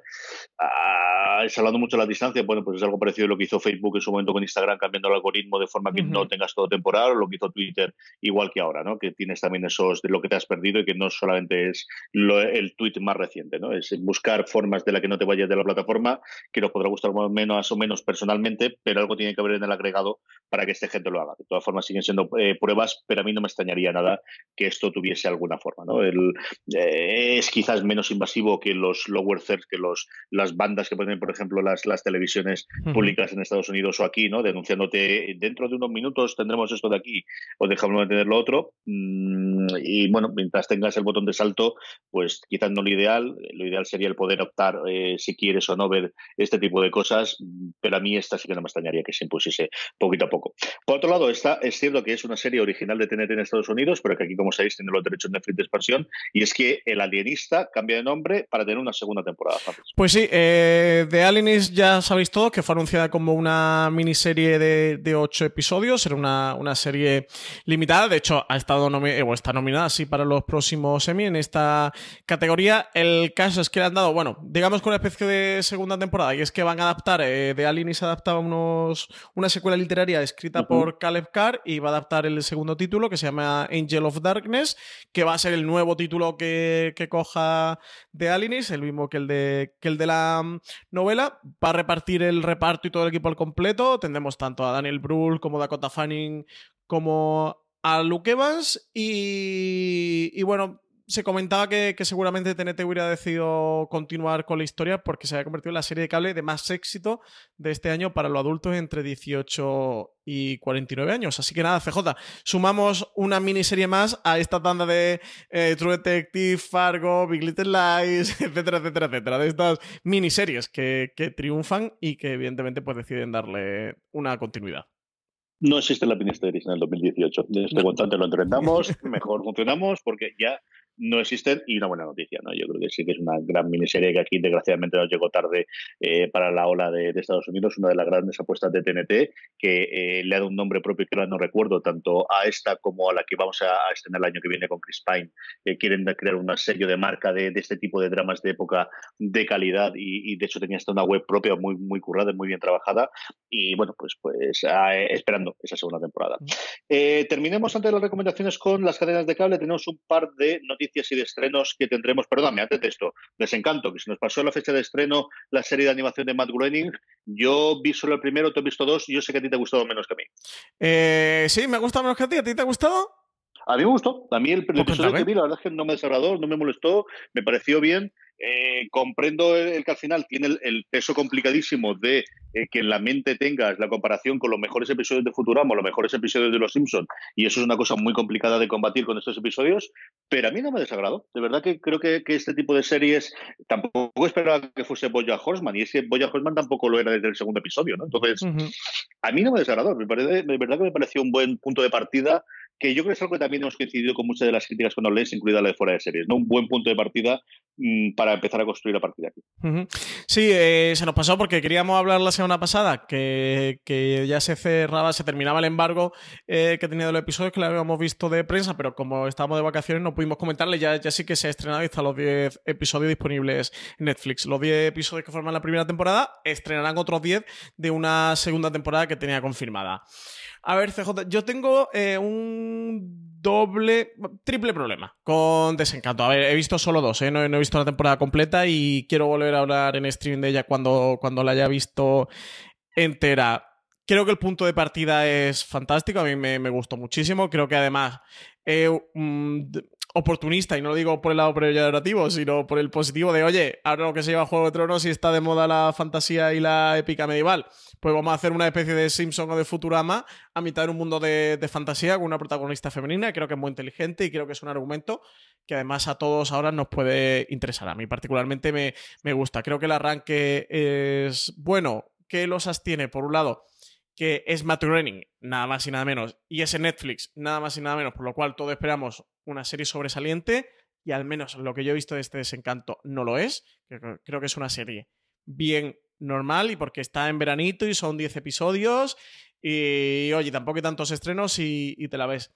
Luego creo que tiene un problema tanto de animación como de ritmo, como de chistes bastante importante. La serie creo que intenta hacer gracia y no es demasiado graciosa. La serie creo que en cuanto a ritmo es un poco eh, atropellada y la animación no sé qué le pasa, que me parece bastante floja.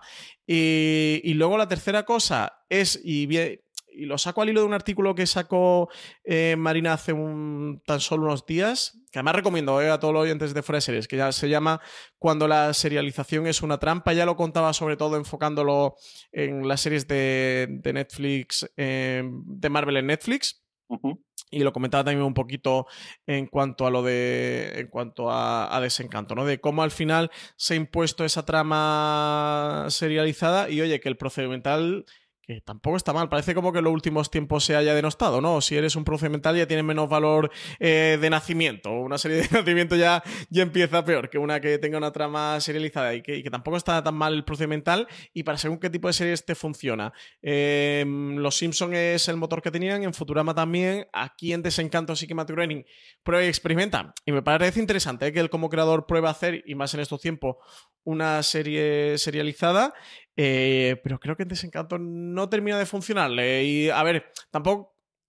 Yo vuelvo al debate y con Marina también lo he hablado alguna vez. No creo que el problema sea. O sea, nos quejamos de que sea serializado, nos hemos quejado con las series de Netflix, eh, perdón, de Marvel en Netflix, porque, porque eran episodios malos. Si fueran episodios malos, no nos hubiéramos quejado de que eran serializados. Esto es lo mismo. Entonces, el problema no es que sea serializado o no. Es una cuestión de calidad. Pero a lo mejor sí que renuncias a una cosa que de a priori tampoco tendrías por qué renunciar. Y eso, igual que a las series de Marvel en Netflix le hubiera funcionado tirar un poquito procedimental, un poquito el caso de la semana o el caso del episodio, creo que en este desencanto también le podría haber funcionado muy bien. Matt Groening tira por aquí. Yo creo que la trama no le sale. no le sale tan bien, pero bueno, eso, lo que comento. Si, si la trama, al menos a mí, me pareciera buena y me gustara, pues no me quejaría.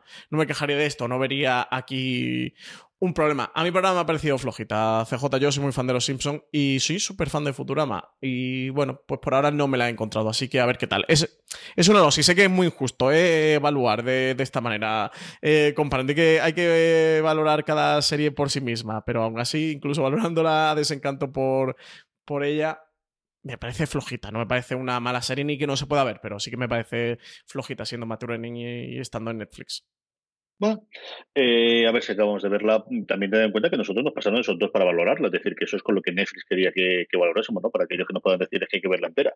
Sí, indudablemente, pero al final eh, Netflix entendió que con dos episodios es suficiente para que la gente o para que los medios pudiesen hacer la crítica, que es la otra parte que tenemos que ver aquí. Dicho eso, yo sí que quiero ver entera la primera temporada y, y comentar. Sí, sí, yo la voy a ver seguro, ¿eh? Yo, yo he dicho esto, pero de verdad que, que, la veré y que tampoco la. O sea, no quiero que nadie deje de verla. Si es que alguien dejaría de ver una serie porque yo hable mal de ella, pero vaya, que no quiero que nadie, que yo animo a que la gente la vea y que valore por sí mismo si le gusta o no, que, lo vuelvo a decir, ¿eh? que la serie no es que sea mala, pero que, no sé, CJ, no sé tú, pero yo sí que eh, evidentemente no aseguras, pero sí que tienes un, un, de esperanza de, oye, esto puede ser, pues eso, pues una nueva Los Simpsons, una nueva Futurama, una buena, una nueva revolución dentro de, de las series de animación. Y creo que Desencanto no lo va a ser.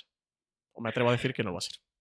Vamos con la cadena de cable. Tenemos dos estrenos, uno en stream y otro, eh, una noticia de vuelta a la segunda temporada en Cosmo. Empecemos con stream y es que la segunda temporada de Ice llega este 22 de agosto. Pues sí, a las 22.55 al canal Extreme eh, llega la segunda temporada de, Ice, que arranca con, con, las secuelas que surgen del cierre del negocio familiar de diamantes Green and Green. La reputación y la economía de los hermanos Jake y Freddy está por los suelos y tendrán que encontrar el modo de reconstruir sus vidas. La aparición de un gran diamante les va a dar a los hermanos la oportunidad de volver a tener un alto nivel social, por lo cual vuelven las disputas familiares, la guerra de amantes y, los comerciantes de dudosa moralidad que se entremezclan el violento y peligroso mundo de la serie Ice. CJ. Pues eso, es que cuando descubres un diamante te crecen los amigos como los donetes, pero en más.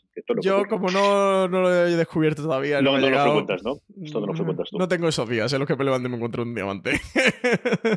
Y el 18 de septiembre, con Liv Tyler a la cabeza, vuelve Harlot, segunda temporada Cosmo. Pues nada más y nada menos, CJ, que Liv Tyler se suma a esta segunda temporada de las cortesanas de Covent Garden que van a regresar a Cosmo con, con nuevas incorporaciones, nuevas aventuras y, y, nuevas desventuras. Liv Tyler va a interpretar a un aristócrata que, que, va a caer en la red de manipulaciones de Lydia Quigley, el personaje que interpreta Leslie Menville. Y además también vamos a ver a un nuevo personaje que es un juez que considera su misión personal limpiar, entre comillas, la popular plaza londinense de todas las mujeres que trabajan allí. Su primera acción va a ser contra Lidia, lo que desencadenará toda una serie de acciones de las chicas de su burdel que se sienten libres por una vez de, su yugo. Recordemos que Harlots está producida por Hulu y por ITV, que está basada en historias reales de las mujeres que ejercían la prostitución en Covent Garden en el siglo XVIII y que la serie eh, sobre todo se interesa en, esa en la influencia que esas cortesanas pueden ejercer sobre sus clientes y en la economía generada a partir de ese trabajo que, que en el sexo o en otros aspectos que suelen tratarse en estas ficciones de época. Por cierto, quien le interesa ponerse con esta segunda temporada de Harlots, que se estrena el 18 de septiembre a las 10 de la noche, y no haya visto la primera, que sepa que, que se encuentra disponible en todos los servicios de vídeo bajo demanda en los que esté presente Cosmo. Muy bien, pues hasta aquí el repaso que hemos hecho a todas las cadenas eh, de streaming y, canales eh, de video on demand. Eh, de todo esto, Francis, ¿con qué nos quedamos en la recomendación? Pues es que CJ me has quitado, Gul, que te las pedí antes. antes. Haber escrito antes. Has tenido el guion un, tres semanas antes que yo. Haberlo escrito antes. Anda, que no será para no elegir. Yo voy a mentir a los oyentes descaradamente. Yo me voy a quedar con The Innocents, pero solo porque me has quitado Ghoul. Y hombre, porque The Innocents tiene al menos esa trama así eh, juvenil con cambiapieles y cambiaformas y cosas de estas que molan. Pero vaya, en mi corazoncito, mi serie de la semana es, la tuya. Tengo mucha curiosidad por ver Ghoul. Esto más de que sean tres episodios, que sea Blumhouse, es una cosa de presupuesto reducido. El trailer me pareció muy inquietante. A mí el terror me gusta sin pasarse. Aquellos que me habéis oído varias veces siempre les he dicho que de los géneros clásicos me gustan mucho menos que la ciencia ficción, desde luego, y que el, que el policíaco, quizás un poquito por encima de la fantasía heroica, pero ahí, ahí estaría. El terror no es, desde luego, lo que más me suele gustar. Pero dicho eso, el sello de Blumhouse lo que puede aportar y este cambiar el tono e irse a la India y el. This holiday, whether you're making a Baker's Simple Truth turkey for 40 or a Murray's baked brie for 2, Baker's has fast, fresh delivery and free pickup so you can make holiday meals that bring you all together to create memories that last. Baker's, fresh for everyone. Free pickup on orders of $35 or more. Restrictions may apply. Choose from a great selection of digital coupons and use them up to five times in one transaction. Check our app for details. Bakers, fresh for everyone. Si estás buscando un buen podcast de análisis y debate en tu idioma, te invito a que escuches Pulso y Péndulo. Yo soy Carlos Curbelo. Y yo soy Fabiola Galindo. Todos los jueves analizamos temas de actualidad en Estados Unidos y Latinoamérica. Fabi y yo no siempre estamos de acuerdo, pero sí tenemos un objetivo común. Queremos servir como antídoto contra las noticias falsas y la polarización. Pulso y Péndulo. Busca nuestros episodios en Apple Podcast, Spotify o en tu aplicación favorita momento inicial este de que meten ahí en alguien, no sé, eh, algo tuvo el tráiler que, que desde que lo vi tengo muchas ganas de verla y el hecho de que sean tres episodios, más todavía. Y ya os contaré qué me parece, ¿verdad? Porque yo creo que esta sí que la, la voy a ver sí o sí. Ghoul, que como os comentábamos previamente, se estrena este 24 de agosto, este viernes 24 de agosto, en Netflix, los tres episodios. Con esto terminamos el repaso. Eh, vamos ya con nuestro Power Rankings. Vamos ya con las series más vistas por la audiencia de fuera de series. Sabéis que todas las semanas podéis votar en la entrada que realizamos del mismo, que la forma más sencilla de que no se os pase la votación es uniros a nuestro grupo de Telegram, telegram.me barra fuera de series, donde más de 700 personas diariamente hablan de series de televisión y cada vez que hacemos una nueva encuesta, Marina cuelga allí la encuesta para que podáis votar. Hemos tenido cierto movimiento, pero no tanto al primeros, los primeros puestos, ya comentaremos desde que la detuvimos. Sí tenemos una entrada, eh, una reentrada en este caso, y es que Close de HBO España vuelve al décimo puesto, Francis. Pues sí, y Brooklyn Nine, novena posición, eh, que baja tres puestos esta semana el Power Ranking. Sci-Fi con Colony, que sabemos que está cancelada, que va a estrenar su tercera temporada aquí en España, cae cuatro puestos con, respecto a la semana anterior y se queda en el puesto octavo. Y séptima posición para Succession, CJ, tu serie favorita de este verano, ¿eh? de, de HBO España, que, ha entrado aquí en el Power Ranking. No, me lo puedo creer, ¿eh? esto de Succession ya. No me puedo creer que esté solamente en el séptimo, eso es, totalmente cierto. tendría que estar mucho más arriba, sí, sí, sin dudarlo. Yo creo que es la serie que más satisfacciones me ha dado este, eh, este verano y podréis oír el review que hemos grabado Juan Galonce y un servidor, que somos los dos, bueno, los, dos que realmente hemos visto la luz. Al final, los pobres descreyentes los tenemos todavía ahí perdidos. Poco a poco irán viendo el camino del Señor, el resto de fuera de series, y se irán uniendo y ya lo iréis oyendo, porque además esta sé que poquito a poco se unirán.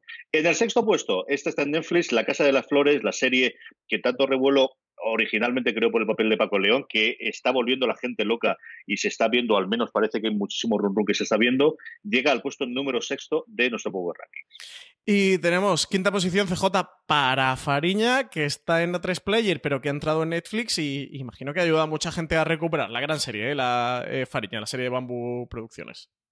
En el cuarto puesto tenemos una de las series que se está emitiendo actualmente, Better Call Saul, que como sabéis aquí podemos ver a través de Movistar Plus. Maravillosa noticia esto, Better Call Saul. Hay que subir al podio, ¿eh? al top 3 Better Call Saul, CJ, y tú me tienes que, te tienes que poner con Better Call Saul, ¿eh? que tengo muchas ganas que la vea, porque esta serie me gustaría a mí mucho debatirla contigo y comentarla semana a semana y no puedo. Mm. No puedo. Mm. Algo tenemos que hacer, algo tenemos que hacer. Tercera posición, CJ, primer, primera entrada en nuestro, en nuestro top 3 del Power Ranking de esta semana para The Americans, la serie de Fox, que, entra otra vez, que, que, va saliendo, que va entrando, oye, que terminó ya hace mes y medio o prácticamente dos meses y nada, de nuevo por aquí, por nuestro Power Ranking. Parece que el verano ha ayudado a que la gente lo recupere. Sí, es una serie muy. A mí me ocurría constantemente con ella con Calta Cash Fire, que no sé por qué se me acumulaban y al final acababa siempre en verano o en Navidades recuperando y viéndola completa. Y está claro que a nuestros oyentes y a nuestros lectores también le ocurre exactamente lo mismo. En los el resto de los puestos del podium, si parece todo exactamente igual, sigue en el segundo puesto Pose de HBO España. Y primera posición CJ para Heridas Abiertas, la serie protagonizada por Amy Adams, miniserie por ahora que, que está en HBO España.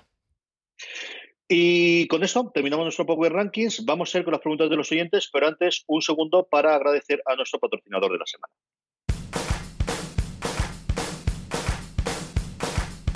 Esta semana fuera de series está patrocinado por Carter. AXN estrena el próximo martes 28 de agosto a las 22.30 horas Carter, una divertida serie de detectives protagonizada por Jerry O'Connor. Harley Carter es un famoso actor de Hollywood protagonista de una exitosa serie de detectives. Sin embargo, después de pasar un duro año a nivel personal y laboral, Carter decide abandonar Los Ángeles y regresar a su ciudad natal. De vuelta a casa, el actor ayudará a la policía local de su pueblo gracias a las habilidades aprendidas en televisión y así pasará de ser un detective de la ficción a todo un detective en la realidad. Mi madre la asesinaron. Ayúdeme, detective Carter. Ese es un personaje que interpreto en la tele. Oficialmente es consultor detective. ¿Qué? ¿Detective? ¿Sí? ¿Sí? ¿Por qué estoy hablando de esto con un actor de la tele? Giro dramático. AXN te presenta Carter. El martes 28 estreno en doble episodio en AXN. Ya sabéis, estreno simultáneo de Carter en AXN y AXN White el próximo martes 28 de agosto a las 22.30 horas con doble episodio. Bye. Estamos ya de vuelta, Francis. Preguntas de los oyentes. Pues CJ, tenemos varias preguntas. Eh, no han hecho caso, eh, que, le, pedimos, estuvimos pidiendo preguntas en los últimos programas porque no llegaron menos. Y Wainona Erp nos decía que, pedimos preguntas, pues nada, que, preguntas tendremos. Dice que la pregunta va por Netflix, porque, es la aplicación que actualmente que, está usando, pero bueno, que podríamos hacerla extensible si lo fuera para las demás. Dice que si hay alguna manera de saber hasta cuándo tiene los derechos de una serie o película. Dice que, que excepto un mes antes y por páginas de, de algún anuncio esporádico de, de, Netflix que no, que no se suelen enterar. Mm, yo creo que aquí va por barrios. Movistar Plus, por ejemplo, cuando yo lo utilizo sí que aparece eh, individualizado hasta cuándo está. Hulu, por ejemplo, cuando va a, desaparecer del catálogo también aparece y tiene que existir alguna base de datos de Netflix a la que puedan, alguna API a la que puedan acudir esta gente y poder verlo, porque sí es cierto que se conocen y se saben, pero yo nunca he sabido exactamente el lugar de su web ni de su web de prensa donde esto aparezca, Francis. Sí, eh, nosotros conocemos la aplicación, ya hemos hablado varias veces por aquí de ella, la de Just Watch, que sí que te va diciendo... Mmm el, bueno, puedes buscar una, una serie, una película, eh, tiene un buscador y te dicen en qué servicio eh, de streaming español se encuentra, donde la puedes ver, o si no la tiene nadie, etcétera, etcétera. Pero que te digan hasta cuándo está, no. Es lo que tú dices, sí que sé que, que hay gente que lo encuentra ¿eh? y lo busca por, por temas de APIs. Yo, como no lo he hecho nunca, pues no tengo experiencia en esta, así que no, no puedo ayudarle mucho. Había, sí que había un buscador de catálogo de Netflix CJ que se llamaba, ¿cómo se llamaba? Me suena algo así como tipo Aflix o algo así, era tipo con el, jugaba con el Flix, o al menos con el Lix del Netflix, no sé si a ti te suena. ¿Te suena alguna aplicación como esta? No, de buenas a primeras no. Yo, por ejemplo, sí sé que, no, recuerdo si sabe TV Club o, o, o Vulture todos los meses hacer lo que va a desaparecer del catálogo de Netflix y salvo que le hagan la pregunta y la consulta, tiene que poder consultarlo en algún sitio. Investigaremos, apúntate eso, Francis, que escribamos a Netflix y que nos enteremos exactamente de, de cuál es el criterio, cuál es el, la forma de enterarse. Sí, yo creo eso, que había alguna de esta, pero bueno, sí que nos lo apuntamos, Wynonna Earp, que además siendo Wynonna Earp, ¿cómo no le vamos a contestar, CJ? Así que nos lo apuntamos y la semana que viene a ver si, si nos acordamos de decir algún servicio donde se pueda consultar. Luego, eh, Luis Jiménez Álvarez nos decía que hola, que, que le encanta todo y que nos sigue desde hace años, CJ, así que fíjate tú qué magnífico oyente y seguidor tenemos aquí con Luis. Dice que tiene un par de preguntas. Por un lado, que le gustaría saber si conocemos algo sobre lo prometido hace un tiempo de una serie basada en los cuentos de H.P. Lovecraft. Yo creo que está todo paradísimo. Es igual. La, la, mala suerte que tiene las adaptaciones de Lovecraft y del resto audiovisual es espectacular. Se cayó aquello que iba a hacer Tom Cruise en su momento con Del Toro de, de Más allá de la montaña de la locura y está todo paradísimo. Mira que es, que es un universo que no tienes problemas de derechos de autor porque están ya vencidos. Por ejemplo, hay una oleada de juegos de mesa alucinantes en el mundo de los mitos precisamente por esa razón. Pero en el terreno audiovisual eh, hay cuatro o cinco cositas muy, muy pequeñitas y que a día de hoy se puede rodar, o al menos en la ambientación del mundo. Yo creo que las, los relatos de Lovecraft al final son mucho más la ambientación que, que, lo que cuentan en eso, pero utilizar la mitología de, de, los mitos de Tulu yo creo que es una cosa que podría funcionar muy bien, especialmente en series. Eh, bueno, lo único que tenemos ahí es la adaptación de Lovecraft Country, que sí que está confirmada. Sí, esa es la que yo te iba a decir. iba a hacer esta? Que iba a hacer la pil para alguien. Eh, Jordan y Peele. esa es lo más Era parecido. en Amazon, ¿no? Tiene, no me recuerdo ahora si era Amazon o para Apple, eso es la, que no recuerdo realmente. Eso es lo que está eh, a día de hoy, que es una novela eh, espectacular. ¿eh? Yo no recuerdo si está traducida al español o no, yo la he leído en inglés y esa es una grandísima forma, es el mejor ejemplo que yo conozco de cómo los mitos con una historia nueva ganan muchísimo más que, que las, las, los relatos originales de Lovecraft. Lovecraft Country, si no lo habéis leído, es una cosa brutal. A mí me ha encantado. De verdad, me encantó, me encantó. Ah, no, era eh, HBO, es de HBO. Eso la de, Sabía yo la que Lovecraft no me acordaba Country. para Sí, es para HBO, lo estaba buscando. Eh, CJ dice que otra pregunta algo más personal. Que, ¿Qué ha sido eso admirado don Carlos y Jorge? Y que para cuándo un programa familiar. Pues están bien, están eh, tranquilos y nos hemos visto bastantes de, en vacaciones. De vacaciones. Y, y, y, y, esa, más que a mí no le gustaría absolutamente a nadie, es el problema de, de cuadrar los, las agendas y de ver el tipo de programa. Es cierto que es complicado mantener el ritmo que teníamos en su momento, pues porque la vida te ha prioridad por otros lados, al final hay mucho más contenido y fuera de series, bueno, pues se ha transformado y evolucionado, pero sí es una cosa que tenemos en mente. De hecho, este verano queríamos haberlo hecho, pero al final, mm, entre un pitos y flautas y cuando no es una cosa, cuando es otra, eh, como decía Montoro, eh, mm, no ha sido forma. Es una de las cosas que me gustaría hacer este próximo año. Al menos, aunque sea una vez al mes, pero volver a recuperar y hacer lo que sea entre los tres sí que es una cosa que, especialmente para los oyentes de fuera de series más, más clásicos o que llevan más tiempo oyéndonos, como mínimo una vez al mes. Eh, no sé exactamente el formato, no sé exactamente cómo, pero sí me gustaría recuperar hacer un programa con, con Jorge y con Don Carlos, sin duda. Yo mm, apoyo aquí la moción de Luis. Yo también lo he hecho de menos, ¿eh?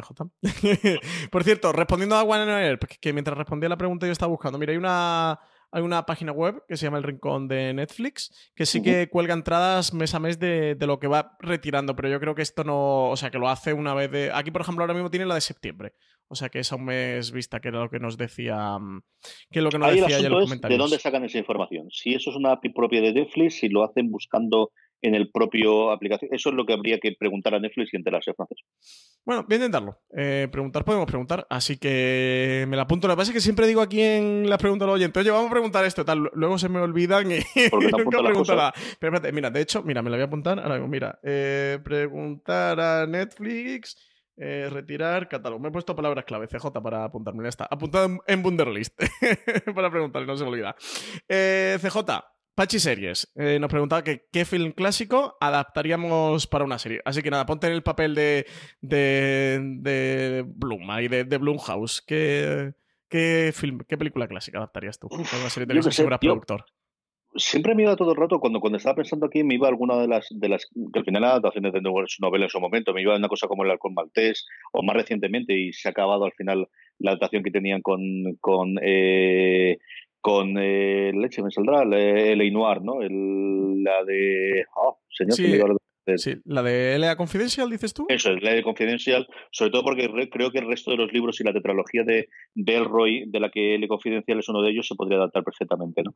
Yo creo ese tipo de cosas. Y luego la otra en la que yo siempre he pensado que se podría hacer una revisión y no sé cómo de complicada sería y cuánto eh, backlash tendría, cuántos bofetones le podrían dar, es Metrópolis. Yo creo que respetando la obra original de Fritz Lang, pero creo que algo adicional o algo se podría aportar a día de hoy haciendo.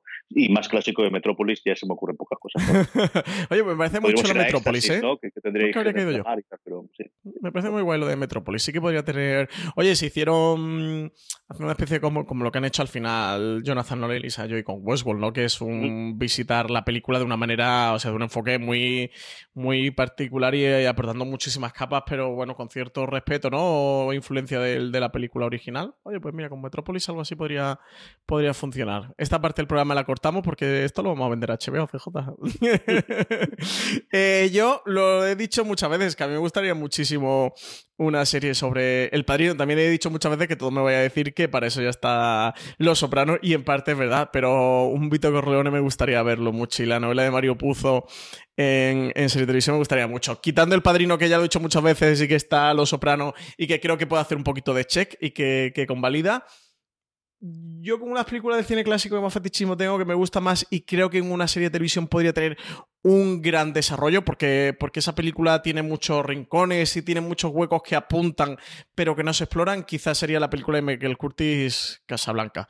Eh, ahí el problema es si, si, tienes que poner a un Humphrey Bogart y a un Ingrid Bergman, que estaría bastante, bastante muerto, que al final son los protagonistas eh, de la historia. Pero contar eh, todo lo que ocurre con ellos, con París, o sea, tener como telón de fondo la Segunda Guerra Mundial y contar una historia humana y una historia de amor con, con el inicio y el desencadenamiento de la Segunda Guerra Mundial en, Europa, de, y de cómo termina ese exilio en Casablanca, de, ver esa resistencia que, se apunta eh, a través del personaje de, de, Laszlo y tal, creo que sería muy chulo. No sé a ti qué te parece, pero a mí eh, creo que Casablanca sí que, sí quedaría bien para una, para una serie de televisión. Yo Casablanca es una de mis eh, películas favoritas de toda la vida, así que me estaría total y absolutamente a favor, pero no lo sé, no sé qué tal, cuánto te podría dar de, como serie o como miniserie, eso sí que es cierto. Más películas, Francis. Eh... Digo, más, más preguntas.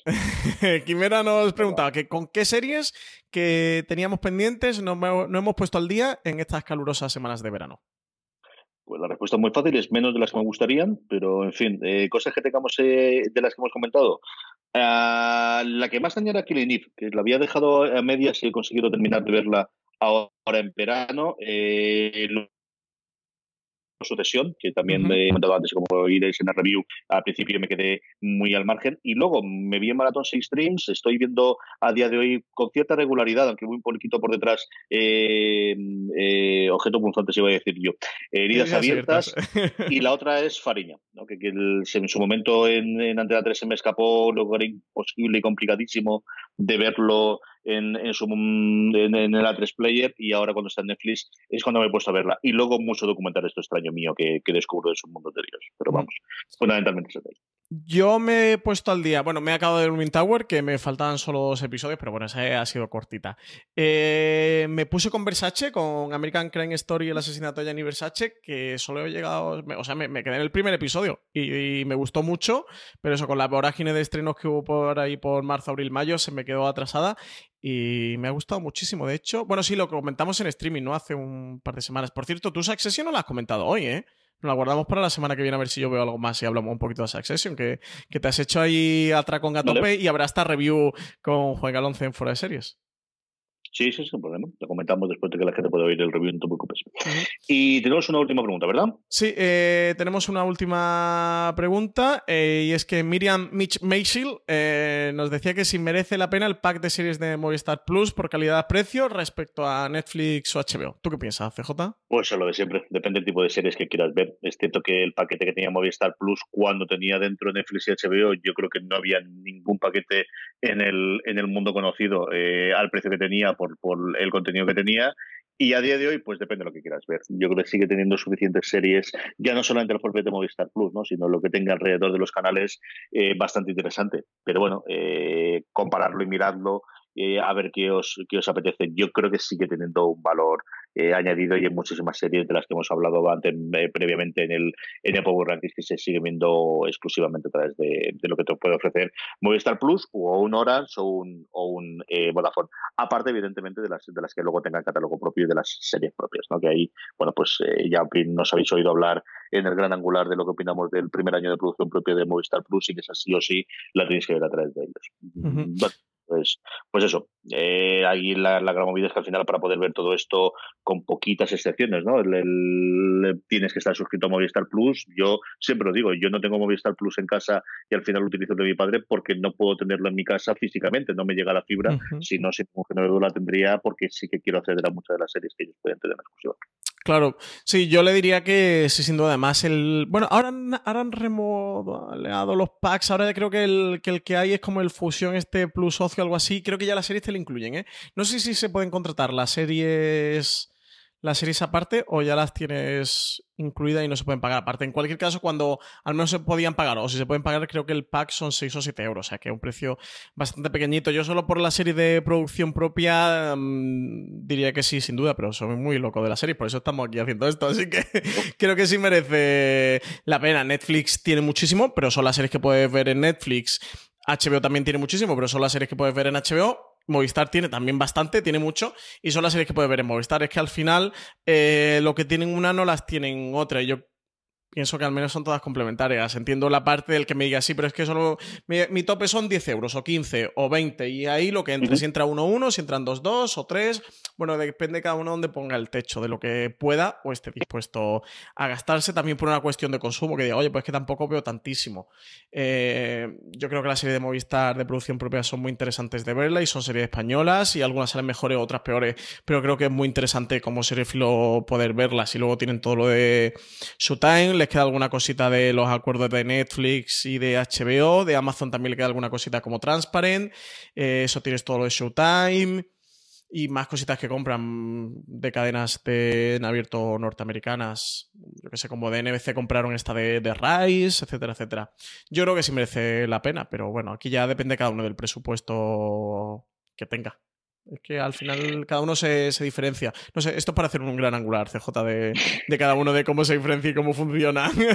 Pero yo, sabéis que yo soy, y siempre lo voy a decir, de hay que contratarlo todo, porque que al final es que lo que tienes en un sitio no tiene en otro y cada uno tiene cositas que merece la pena ver.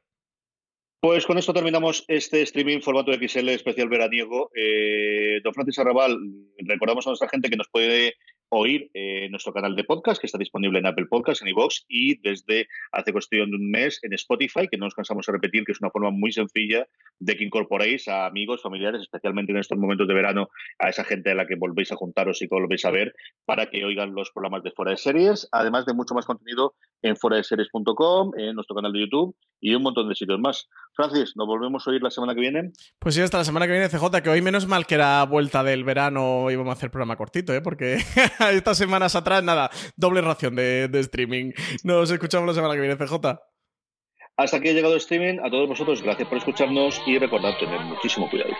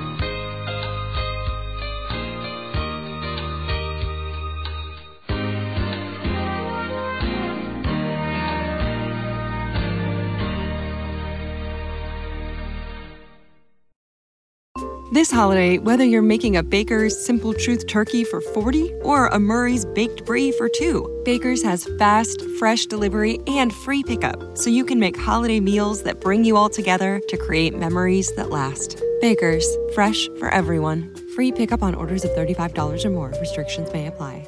Choose from a great selection of digital coupons and use them up to five times in one transaction. Check our app for details. Baker's, fresh for everyone.